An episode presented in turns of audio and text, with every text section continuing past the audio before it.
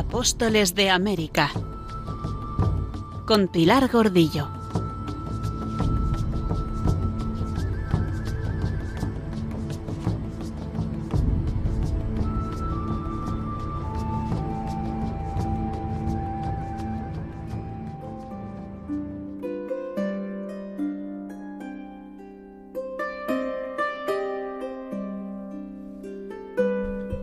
La obra de España en América durante estos diez primeros años de descubrimiento y conquista representa uno de los mayores esfuerzos, acaso el mayor que haya hecho nación alguna de la historia en semejantes empresas.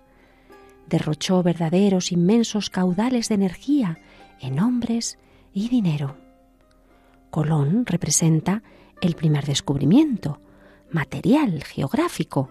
Él dio la idea, él guió el rumbo de las naves, él tomó posesión de la primera tierra, pero a nombre de España, para una obra esencialmente de España. Todas las corrientes, todas las iniciativas, todos los entusiasmos y los mismos destinos de la, de la nación, orientados hasta entonces hacia las costas africanas, se dirigen y enderezan ahora rápidamente hacia las Indias occidentales, recién halladas lejanas y todavía desconocidas en el misterio.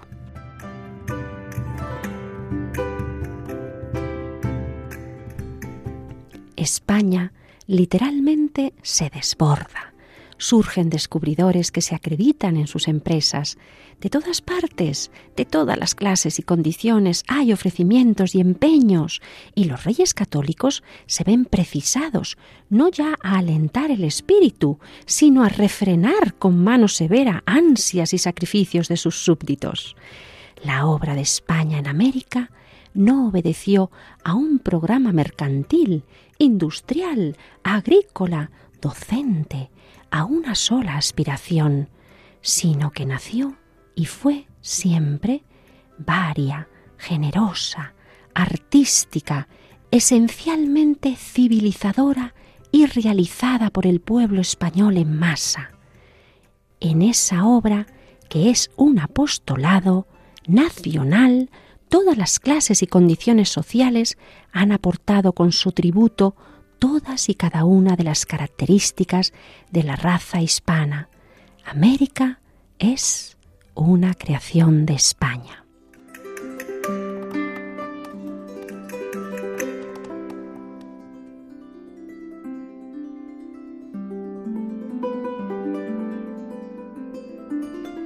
Es este un hecho ciertísimo, pero aún es más sorprendente el otro no menos cierto, no es el espíritu de aventuras, no es la codicia del oro, ni la ambición de dominio o conquista de reinos.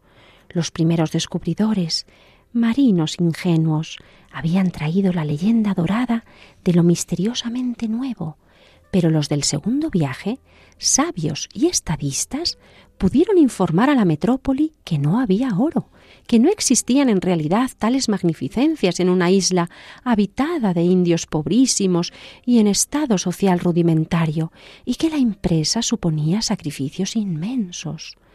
Era el espíritu mismo, el alma nacional, que buscaba pueblos lejanos y tierras olvidadas de la humanidad para crear, de su propia vida, dándose a sí misma la gran España América de la historia.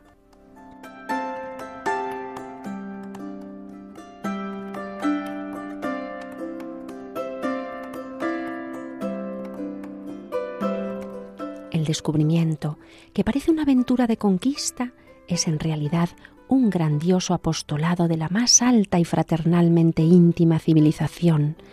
El esfuerzo de estos primeros diez años, llenos de heroísmos, ha asentado las bases y ha dibujado las líneas matrices de la futura historia hispanoamericana.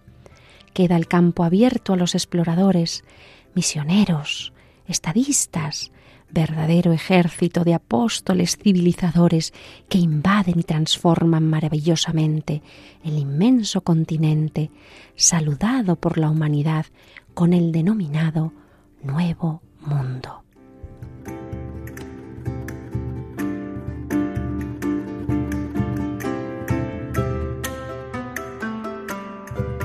Así, de esta forma exaltada, defendían el papel de España en América los hispanistas del pasado siglo, en esa obra acerca de la evangelización en América, donde analizarán el papel de los franciscanos y del gobernador Obando. Sean bienvenidos a este nuestro programa 23 de Apóstoles de América.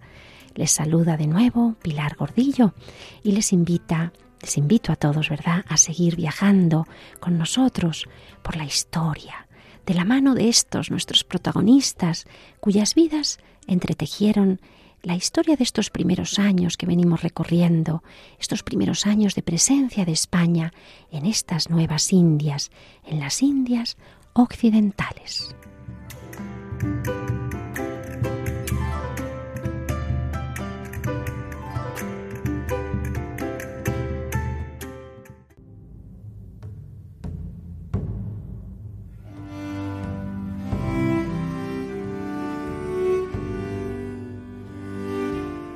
Nuestro anterior programa se cerraba con las campanas de duelo. El luto cubría todo el reino. La reina acababa de expirar y sus súbditos empezaban a sentirse desvalidos.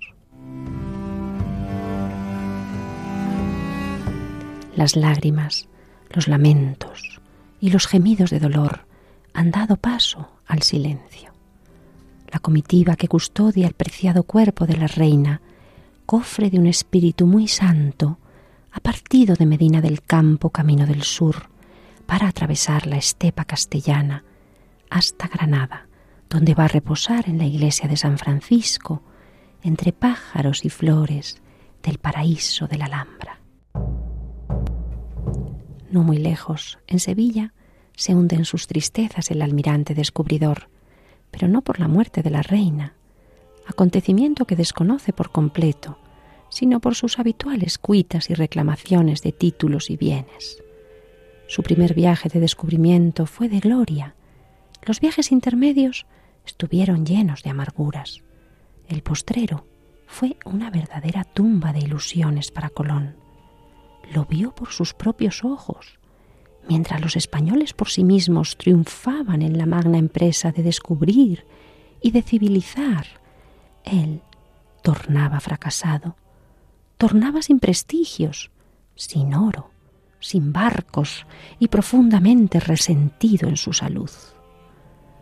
Volvamos nuestra mirada a don Cristóbal Colón, recorramos sus últimos meses de vida, pues no va a sobrevivir mucho a su gran valedora, la reina doña Isabel.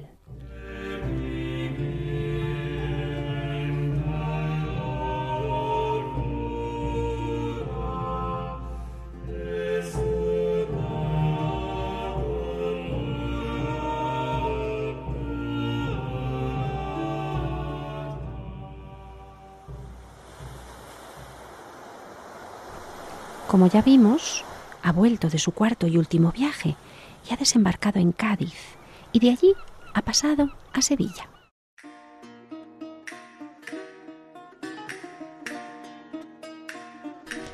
Sevilla ya se ha convertido en el centro administrativo y comercial de las Indias. Poco más de un año llevaba la existencia del Tribunal de la Casa de Contratación y en el río se aprestaban sin cesar esas expediciones de descubrimiento y sobre todo expediciones para proveer de vituallas, de, comida, de materiales a las nuevas eh, tierras, a las nuevas villas de la isla de Santo Domingo. Llegó a Sevilla Colón a mediados del mismo mes de noviembre y de Sevilla quería pasar a Valladolid, buscando acercarse a la corte, la corte que seguía en Medina del Campo, buscando entrevistarse con el rey Fernando, ya que la reina estaba muy enferma, en la agonía final eso pensaba él, ¿verdad? Necesitaba transmitirle los descubrimientos de su último viaje y negociar los privilegios que, como sabemos, habían disminuido, pensando sobre todo en su heredero, en su hijo mayor, Diego, ya que también él se encontraba muy enfermo y Colón comenzaba a intuir que sus días se encaminaban hacia la etapa final.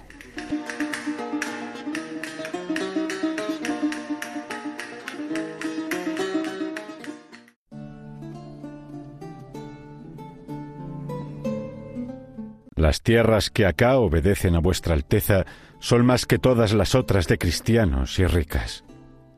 Después que yo, por voluntad divina, las hube puestas debajo de su real y alto señorío, muy seguro y alegre, fui preso y echado con dos hermanos en un navío, cargados de fierros, desnudo en cuerpo y con muy mal tratamiento, sin ser llamado ni vencido por justicia.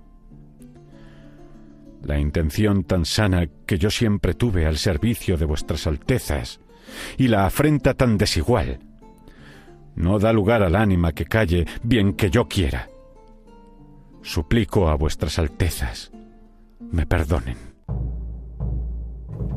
los dos últimos años de su vida, desde que ancla la desmantelada carabela en Sanlúcar hasta que muera en Valladolid, rebosan melancólicas tristezas. Aquel mismo proyecto sentido por él y anunciado por él a las potestades de la tierra como un destino sobrenatural y como el fruto inmediato del oro de sus descubrimientos, se nubla y desaparece. Ni siquiera trata de cumplir el otro propósito que había formulado a los reyes en Jamaica, cuando les había dicho Suplico humildemente a vuestras altezas que, si a Dios place de me sacar de aquí, que hayan por bien mi ida a Roma y otras romerías. Ya no está para romerías. El que fue el primer romero a la vuelta milagrosa del primer viaje cuando caminó agradecido hacia el monasterio de Guadalupe, en la provincia española de Cáceres y archidiócesis de Toledo, ahora se encuentra postrado, porque el cuerpo, la nave que le ha llevado tan lejos a la que ha sometido a tantas tempestades, quiere permanecer varado en la orilla, a la espera de pasar a la otra orilla, a la orilla definitiva de la muerte.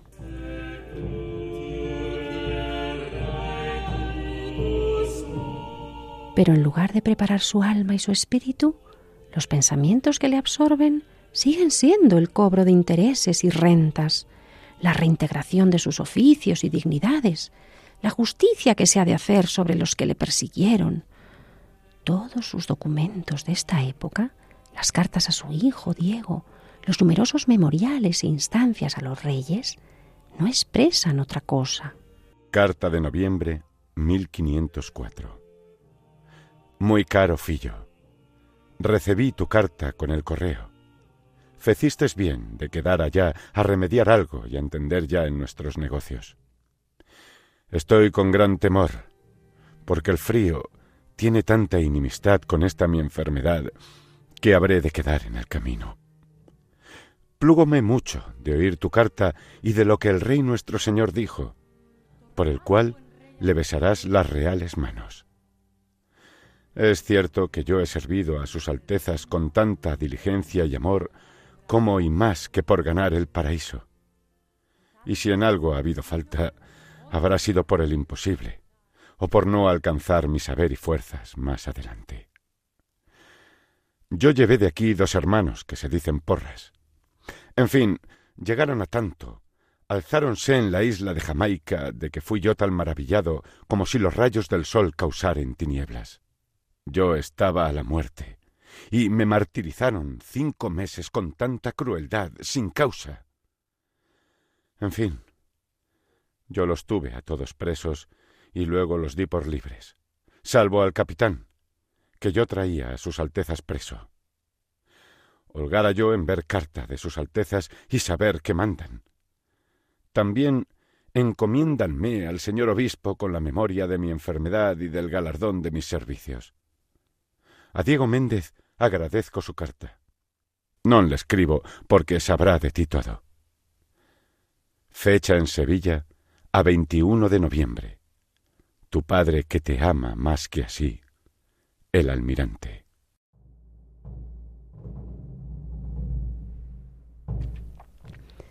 Presiente que va llegando el final de sus días y hace recopilación de sus servicios, de sus cuitas, y de su entrega a la causa de los reyes con toda su alma, porque lo que ha salido mal, dice, ha sido porque era imposible de otro modo.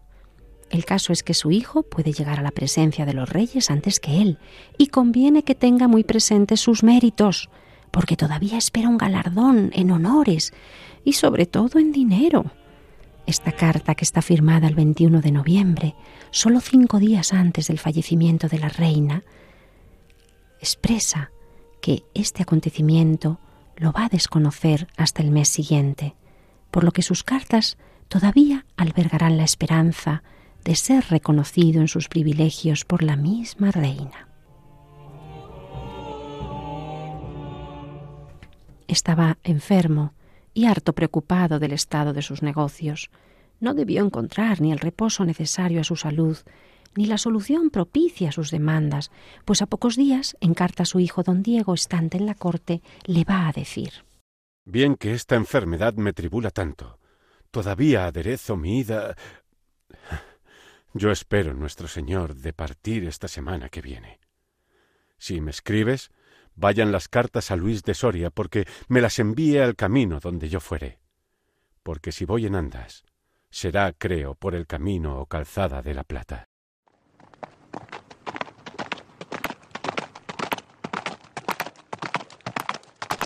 Es increíble comprobar cómo el correo era capaz entonces de encontrar a una persona en medio de los caminos de España, porque el correo era un hombre a caballo que no cesaba conduciéndose por las vías indicadas, preguntando a los que se cruzaba hasta encontrar el destinatario y entregarle las cartas.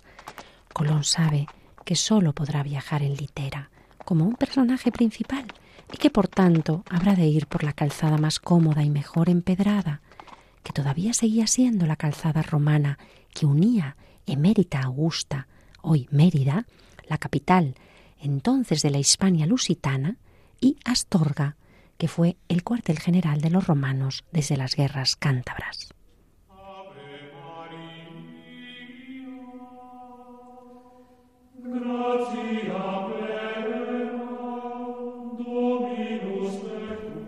En efecto, dos días antes, como consta en el auto capitular con fecha del 26 de noviembre de 1504, el Cabildo Eclesiástico de Sevilla le había ofrecido una rica litera de su propiedad. Así podemos leer en las actas de la reunión del Cabildo de su capítulo en la Catedral de Sevilla en la Magna Hispalensis.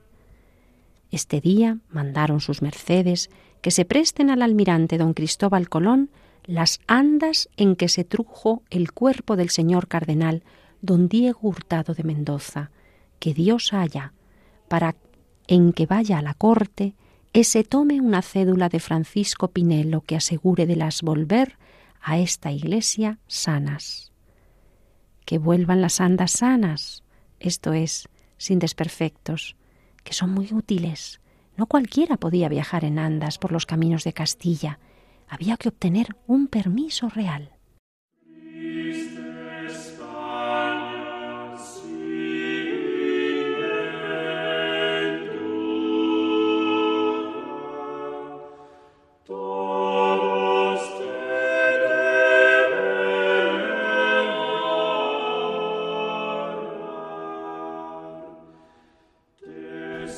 Este mismo día, y acaso a las mismas horas, exhalaba el último suspiro en Medina del Campo nuestra querida reina, doña Isabel, la reina muy católica.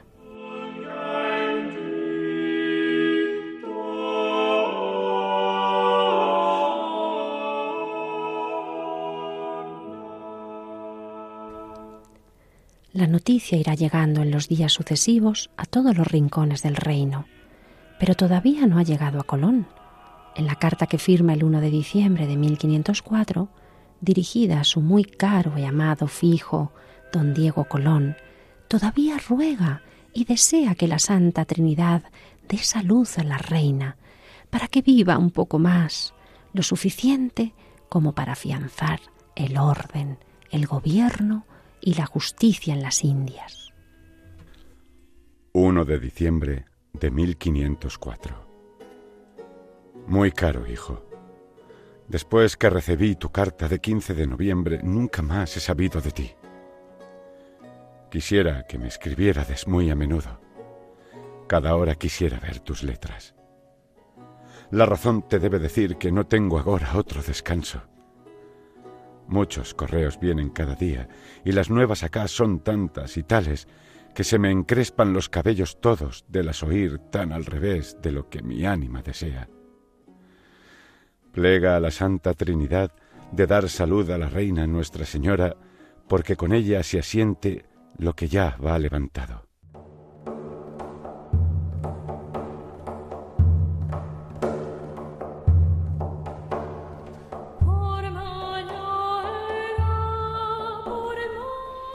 Colón está muy enfermo y querría ponerse en camino hacia la corte para besar las manos de sus altezas los reyes, pero la salud le ha abandonado. Sigue en Sevilla. En esta carta dice que está a punto de partir, pero que tiene poca esperanza en llegar, porque su mal es tan malo y el frío tanto que puede quedarse en alguna venta en el camino. Que mejor es que se cure y procure por la salud que ponerse en la aventura de salir de viaje. Las cartas que redacta en Sevilla dirigidas a los reyes siguen expresando su lucha por arreglar sus negocios, por reclamar a los monarcas el cumplimiento de todas las mercedes pactadas en las capitulaciones. Pero el ambiente no es nada propicio en la corte. Abrumada por la última enfermedad de Isabel, aunque no es mejor la situación de Colón también enfermo. Su situación es precaria. No tiene hacienda ni palacio, ni apenas servidores. Vive de prestado. Los dineros que tenía los gastó en traer a su gente a sus casas, porque dice que hubiera sido un gran cargo de conciencia dejarlos y desampararlos. Nuestro Señor lo remediará como sabe que nos conviene. Desde luego, su confianza en la providencia se mantiene firme.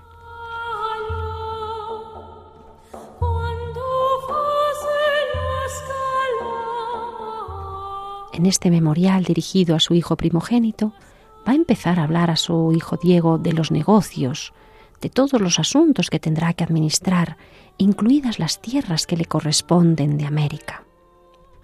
Paréceme que se debe sacar en buena letra aquel capítulo de aquella carta que sus Altezas me escribieron, a donde dicen que cumplirán conmigo y te pornán en la posesión de todo y dásela con otro escrito que diga de mi enfermedad y cómo es imposible que yo pueda ahora ir besar sus reales pies y manos, y que las indias se pierden y están con el fuego de mil partes, y como yo no he recibido ni recibo nada de la renta que en ellas tengo.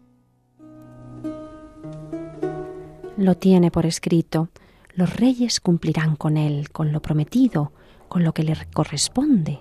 Ahora que las fuerzas se agotan, Debe ser Diego, el primogénito, el que luche por el mayorazgo, por su hacienda en las Indias, incluidos los dineros que le corresponden y sobre todo las dignidades y cargos. Tiene que luchar por tener la gobernación de las Indias y las rentas, el tercio, diezmo y ochavo de todas las mercaderías y del oro que ingresan los reyes, porque esto fue lo pactado en las capitulaciones quiere que les lleve a los reyes un escrito con la disculpa de no poder ir a verlos, que vaya su otro hijo Hernando y su hermano Bartolomé el adelantado a besar las manos a sus altezas para darles cuenta del viaje, por si sus cartas no son suficientes, y sobre todo que les den aviso, que les alarmen con la terrible situación de las Indias, de las conquistas sangrientas de Obando y sus crueles capitanes, que están con fuego de mil partes, dice. Sabe que sólo la reina puede poner freno y remedio a tan dura forma de atraer a los caciques al sometimiento, a estos reyes, reyezuelos poderosos y espléndidos que les cuentan están en la otra parte del océano, donde nace el sol, pero la reina, la reina, ya no está entre nosotros, y el reino va a ser sometido a los vaivenes de la providencia, que permitirá un vacío de poder, una debilidad en el gobierno de España que desfavorecerá sin duda gravemente el mal gobierno de las Indias. De tu hermano haz mucha cuenta. Él tiene buen natural y ya deja las mocedades. diez hermanos no te serían demasiados. Nunca yo fallé mayor amigo a diestro y siniestro que mis hermanos. Mi mal no consiente que escriba salvo de noche, porque el día me priva la fuerza de las manos. La carabela que quebró el mástil saliendo de Santo Domingo ha llegado al Algarve, y en esta vienen las pesquisas de los porras. Cosas tan feas con crueldad cruda tal jamás fue visto. Si sus altezas no los castigan, no sé quién sea osado ir fuera en su servicio con gente. Los hermanos Porras hasta el final en la mente de Colón, estos que han pasado a la historia como los cabecillas de la rebelión contra los Colón, que tantos males trajeron. Nos va a informar también de una noticia interesante para la formación de la primera iglesia americana, y es que dirá en este memorial que se ha ordenado enviar y hacer tres o cuatro obispos de las Indias y que el señor obispo de Palencia está con este tema, que por supuesto profundizaremos y conoceremos a fondo. A Diego Méndez da mis encomiendas. Y vea esta. Hoy es lunes. Trabajaré que partan mañana tu tío y tu hermano. Acuérdate de me escribir muy a menudo. Y Diego Méndez muy largo cada día hay aquí de allá mensajeros. Nuestro Señor te halla en su santa guardia. Fecha en Sevilla, primero de diciembre. Tu Padre que te ama como así, el almirante.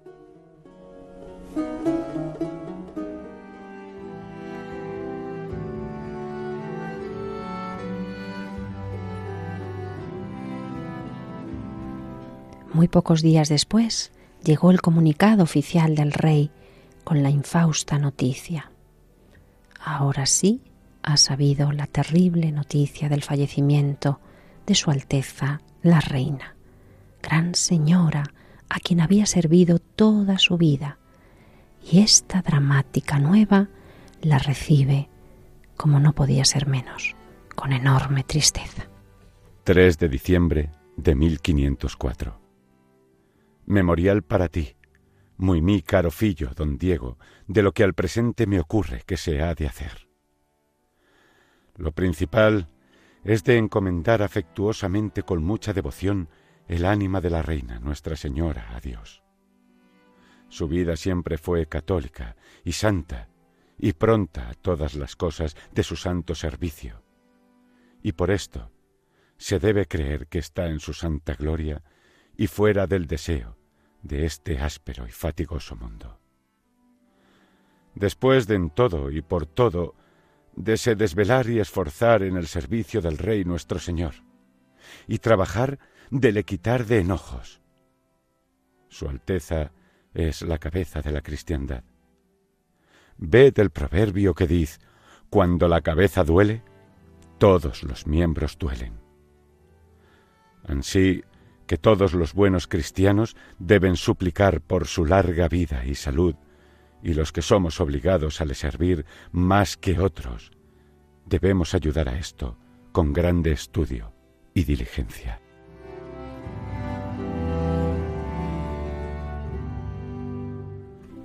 Su muerte va a contristarle profundamente, agravando la enfermedad que le mantiene en el lecho escuchamos esta bella pavana compuesta por Juan de la Encina en el Cancionero de Palacio de 1465. Pues que jamás olvidaros no puede mi corazón, si me falta galardón, ay, qué mal hice en miraros. Será tal vista cobrar gran dolor y gran tristura, será tal vista penar si me fallece ventura. Mas si vos, por bien amaros, queréis darme galardón, no dirá mi corazón, ay, qué mal hice en miraros.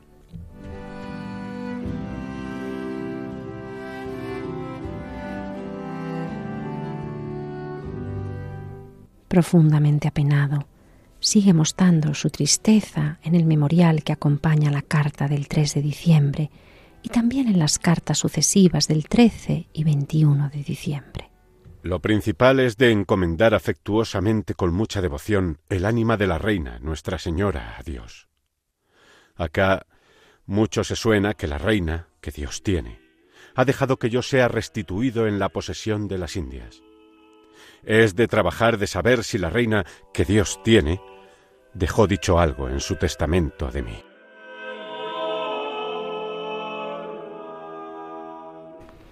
Está obsesionado con la idea de que la reina antes de morir ha debido restituirle en todos sus cargos y hacerle por fin justicia.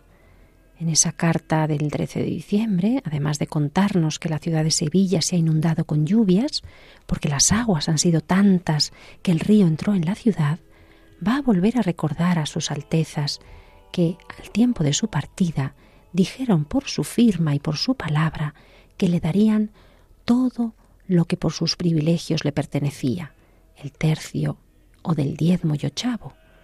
En un memorial que ha enviado al rey Fernando sobre lo que debe proveer a las Indias para que aquella gente no se altere, nos cuenta que acá mucho se suena, es decir, que se rumorea, que la reina que Dios tiene ha dejado que sea restituido en la posesión de las Indias. Esa es su esperanza y sigue dándole consejos paternos a su hijo primogénito, que tenga el acatamiento a su tío y a su hermano, de quienes por cierto no ha tenido noticias después que partieron a la corte a besar las manos de don Fernando, y allegará cómo debe hacer el hermano mayor al menor, y le dirá, tú no tienes otro, y loado nuestro Señor, porque este hermano tuyo pequeño es tal que bien te es menester. Él ha salido y sale de muy buen saber.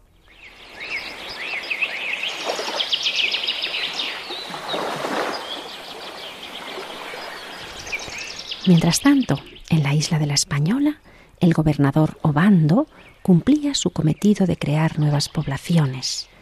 En la etapa de Colón se habían creado las primeras pequeñas ciudades, de las que sólo cuatro permanecían vivas, Santo Domingo, Concepción de la Vega, Santiago y Bonao.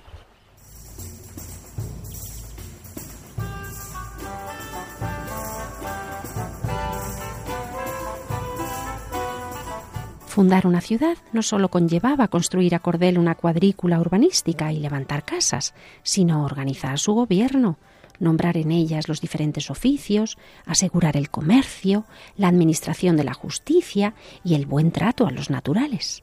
Para ello le habían acompañado hombres de armas, contadores, hombres de la hacienda, alguaciles, escribanos, veedores y muchos otros profesionales de distintos oficios mecánicos.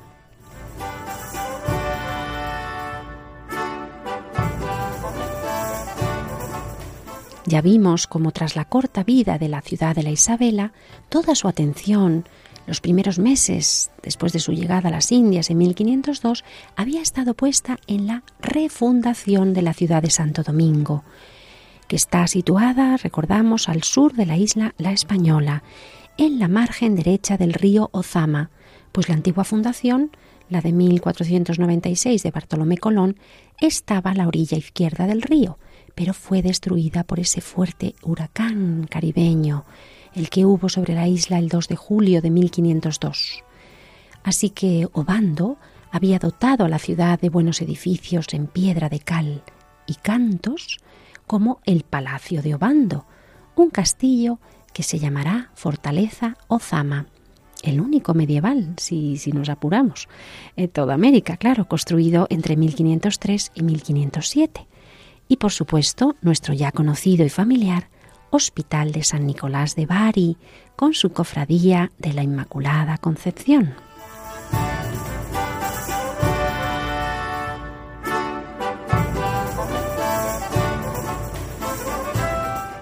Había trasladado la ciudad de esa margen oriental a la occidental del río, porque también aquí contaba con las canteras del promontorio de Santa Bárbara, que facilitaban la extracción de piedra caliza para las construcciones.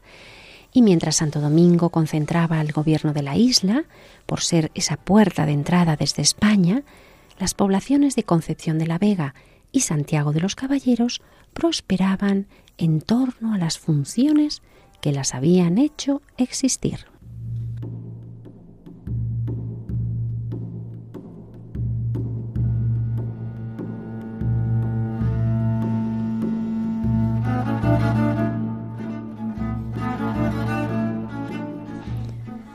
Concepción de la Vega había surgido en torno a la fortaleza de la Concepción, mandada a construir por Colón en 1494, en pleno valle del río Camó. El almirante, maravillado por la belleza del lugar, le puso por nombre la Vega Real. Los ríos cercanos manaban oro y en una rudimentaria factoría los trabajadores indios taínos lo lavaban, fundían y convertían en piezas que habían de almacenar en la fortaleza hasta que llegaba el momento de embarcarlos hacia España.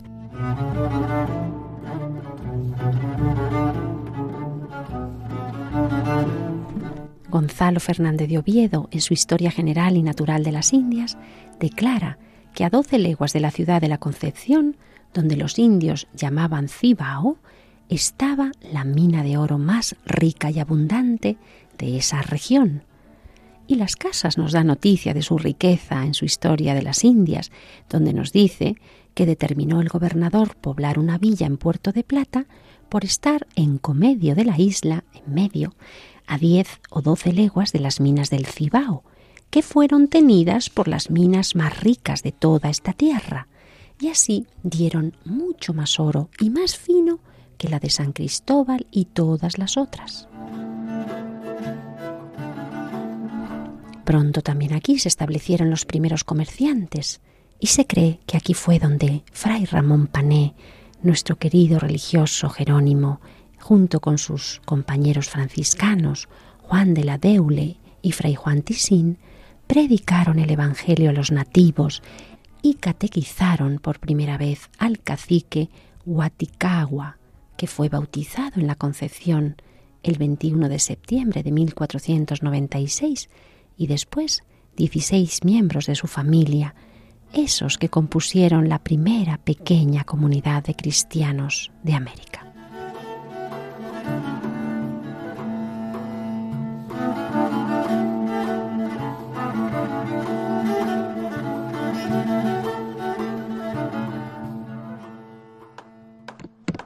No solo se habían levantado allí casas, almacenes, comercios, sino que consta por otros documentos de este siglo que también hubo un pequeño hospital en esa ciudad de la Concepción de la Vega, probablemente muy cercano o anexo al convento de San Francisco y que funcionaba antes de 1508, aunque no dispusiera aún de una construcción sólida y definitiva como la que ya tenía el de San Nicolás en Santo Domingo. Nos encantaría conocer más sobre su primera iglesia, seguramente construida en mampostería. No podemos aventurar su advocación, aunque cuando aquí se instaure una de las sedes episcopales de América, una de las primeras sedes episcopales, esa catedral va a ser dedicada a la Inmaculada Concepción, como continúa siendo en la actualidad.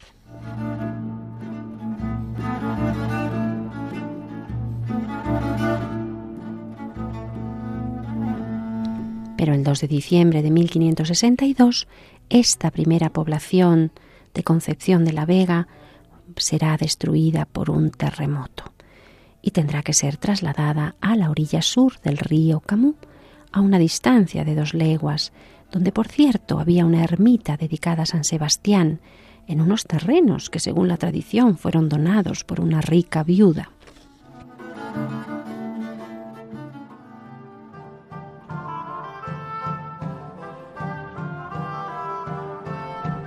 Así que sigue el gobernador Obando controlando políticamente todos los confines de la española y para ello va a diseñar la estrategia de fundar nuevas ciudades, que como no, al principio serán pequeños poblados en los que va a establecer en cada uno de ellos pues un pequeño grupo de administradores, una, una élite, siempre cercana a él y favorable a su persona. A estos les dará poder político y económico. Estas ciudades, Salvatierra de la Sabana, San Juan de la Managua, serán fundadas en 1503, Puerto Real o Vallajá y Santa María de la Vera Paz en 1504, Puerto Plata el año siguiente en 1505 y Salvaleón de Higüey en 1506.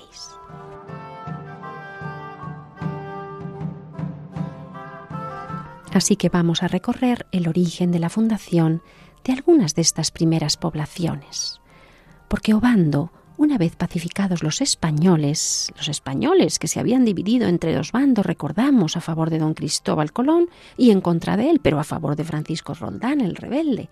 Bueno, pues Obando entonces ordenó a Juan de Esquivel que con 400 hombres conquistara la única región que quedaba rebelde en la española. Era el cacicazgo de Higüey, al este de Santo Domingo. Y así se llamaba porque Güey en taíno significa por donde sale el sol, porque Higüey se encuentra en el punto más oriental de la isla, es decir, es la tierra que cada día recibe primero los rayos del sol.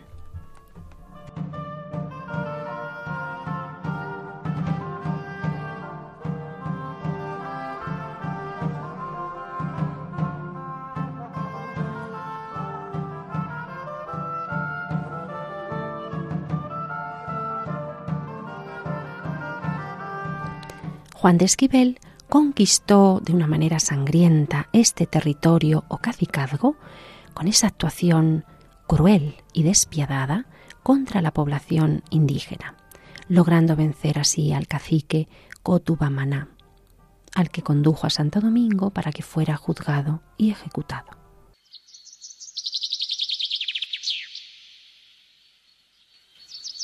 Una vez que Higüey fue rendido y pacificado, Obando fundó allí dos nuevas ciudades, al principio pequeñitas, Santa Cruz de Icayagua, hoy llamada Santa Cruz del Ceibo, que está en República Dominicana, y Salva León de Higüey, también en República Dominicana, nombrando en ambas a Esquivel como teniente gobernador de estas villas.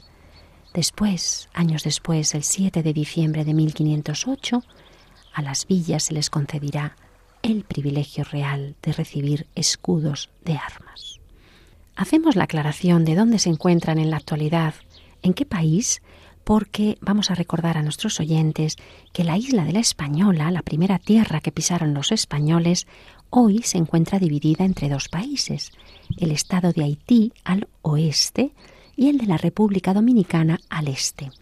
Ambos tienen 10 millones de habitantes, lo mismo cada uno pero es un territorio muy diferente, muy desigual, porque frente a los casi 50.000 kilómetros que ocupa la República Dominicana, con una presencia de bosques de hasta el 40% del territorio, en Haití, en cambio, sus 30.000 kilómetros solamente tienen un 2% de bosques, un país totalmente desertizado. Por cierto, con una tasa de alfabetización terrible. Esa es la tasa que mide a la población mayor de 15 años de edad, la población que sabe leer y escribir. Pues en República Dominicana, el 94%, prácticamente toda la población, está alfabetizada. Pero en cambio, solo el 50% de la población de Haití sabe leer y escribir.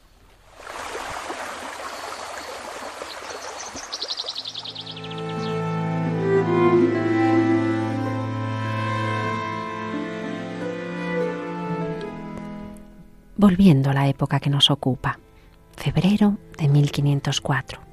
Ya ha sido pacificado el cacicazgo de Jaraguá, el importante y poblado cacicazgo de la zona oeste de la isla, aquel que fue gobernado por Anacaona, donde se habían asentado muchos españoles de guerras anteriores y allí vivían desparramados por las aldeas aborígenes, llevando, nos dicen los cronistas, vida muy a la larga, mm, desordenada, emparentando con los caciques a través de sus hijas y rodeados de mancebas o criadas taínas.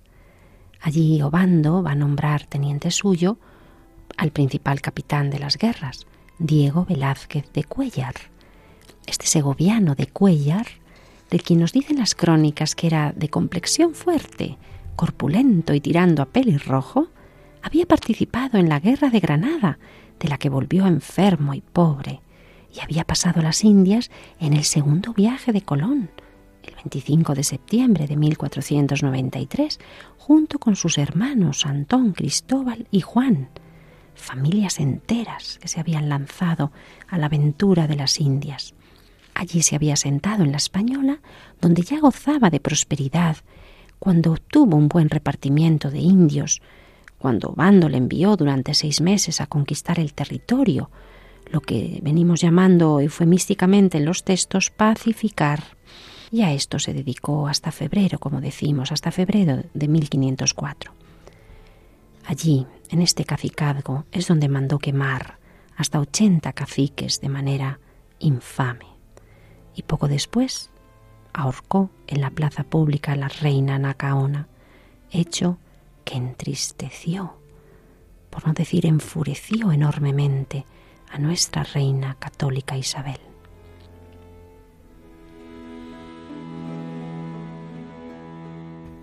Como conquistador y principal autoridad de la zona, va a recibir además una buena encomienda de indios en esos repartimientos de 1504 y el año siguiente, lo que le va a servir para seguir prosperando en su economía personal, que ya era de por sí muy buena, muy floreciente.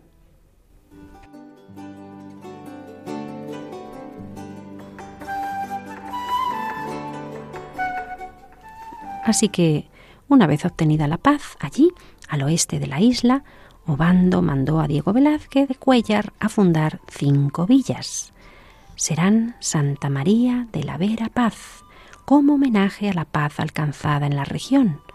Villanueva de Jáquimo o Jáquimo, que es la actual Jacmel, Salvatierra de la Sabana, la tercera ciudad, al extremo más suroccidental de la isla, la cuarta Azua o Compostela de Azua y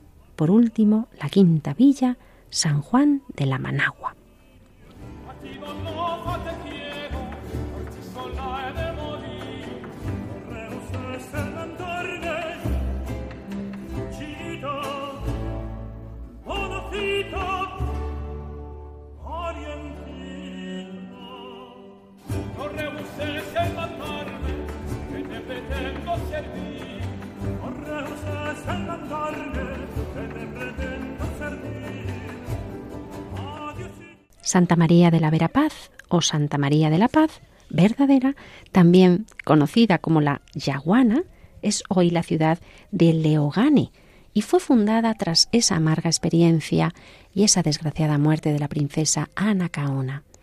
Un segundo intento de Obando fue fundar en sus proximidades Santa María del Puerto, origen de Puerto Príncipe, la actual capital de Haití, pero este pequeño puerto sufrirá un ataque de los franceses que lo incendiarán años después, en 1535, y después también sufrirá ataques de los ingleses medio siglo después, así que la administración española se verá obligada a abandonarla y abandonar toda esa región en el siglo XVII.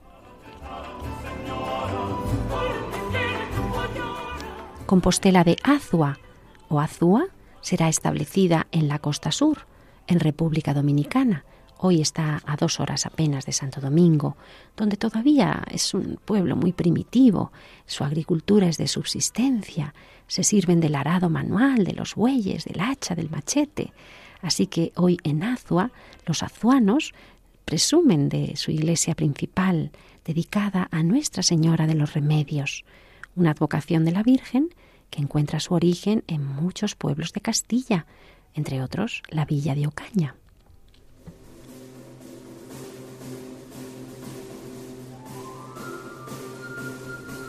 Salvatierra de la Sabana, hoy Les Calles o Los Cayos, en Haití, y Puerto Plata, que será el principal puerto del litoral norte de la República Dominicana.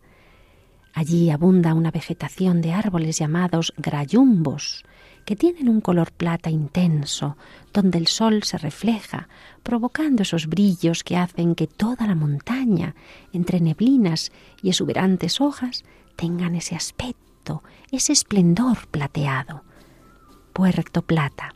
Colón, en su primer viaje, vio esta montaña y a este lugar lo llamó Montaña de Plata, pero será Obando el que instaurará esta ciudad pequeñita, este Puerto Plata, en este año 1502, dotándola de algunos edificios, aunque la piratería holandesa e inglesa harán su pillaje, sus incendios y los daños que provocarán muchas destrucciones, pero aún así conserva el casco histórico más antiguo y más importante de todo el país de Haití.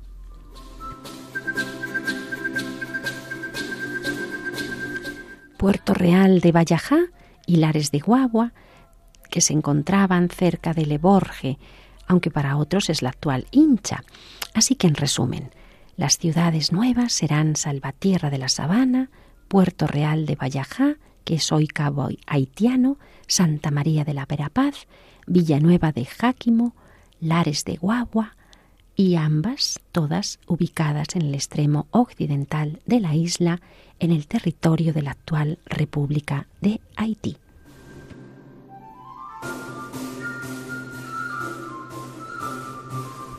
Se fundaron esas nuevas villas, se prepararon las comunicaciones entre ellas desde la Nueva Santo Domingo hacia el interior de la isla, hacia, los puertos de la costa. Y curiosamente, en todas estas nuevas poblaciones vamos a encontrar una mayoría de andaluces, hasta el 40% de sus pobladores, extremeños, tierra de conquistadores, en torno al 16%, de Castilla la Vieja un 18%, pero también muchos de Canarias, por ser el punto obligado de escala donde se embarcaban algunos pasajeros que no aparecen reflejados en las listas oficiales, pero se conoce su presencia, su mayoría a través de otras fuentes.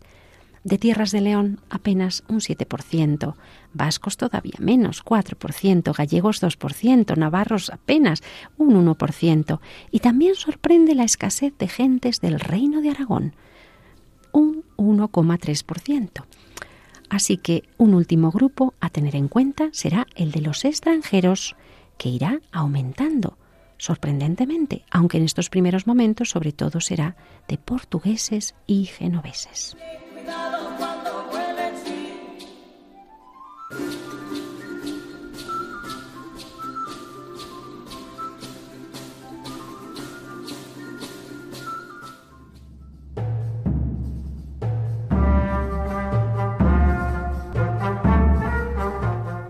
En estas fundaciones hemos sido testigos de la mejor faceta de Obando como magnífico administrador de los territorios e impulsor de la creación de ciudades y de obras públicas en ellas, sobre todo en la ciudad principal de Santo Domingo. Pero el mandato de Obando en la española va a suscitar opiniones muy encontradas entre los historiadores. Para muchos fue un verdadero tirano, aniquilador del pueblo taíno. Y es que la alarmante despoblación de estos primeros años será grande, pero no podemos olvidar la presencia de epidemias y enfermedades mortales para los indios no acostumbrados. Así que seguiremos analizando su persona y su obra una vez hemos empezado a trazar el mapa de las nuevas ciudades, la geografía política, el escenario donde los misioneros seguirán trabajando con mayor orden, con más civilización, con mayores frutos, o no, porque la cercanía a los indios quizás será menor. Pero todo esto tendremos que descubrirlo en próximos programas, porque nuestro recorrido por las Indias hoy llega a su fin y nos despedimos con este precioso villancico anónimo que se encuentra en el Códice 7 de Santa Eulalia, escrito por Tomás Pascual en Guatemala en el siglo XVI y que relata en labios de la Virgen María. Así andando, el parto se me va acercando, andando así, quedando virgen, parí, sin dolor parí con mucha alegría, y en Nazaret al Señor, que de los cielos venía, fue mi vientre concebido este día. El mundo le está esperando en Belén.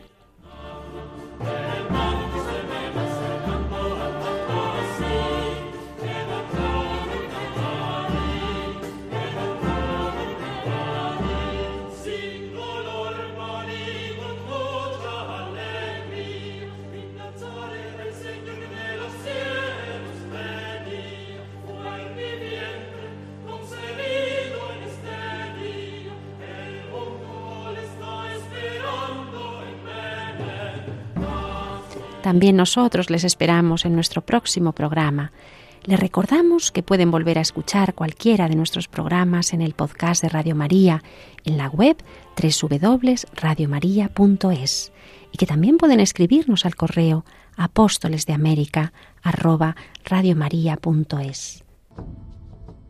Les esperamos para compartir el duelo con el rey Fernando, los últimos años de Cristóbal Colón recorriendo las tierras de España a la conquista de sus derechos y privilegios y la organización de las primeras iglesias en el Nuevo Mundo. Les esperamos de nuevo para ser testigos de la aventura de más y más misioneros en las tierras de misión, para seguir los pasos de los primeros y verdaderos apóstoles de América.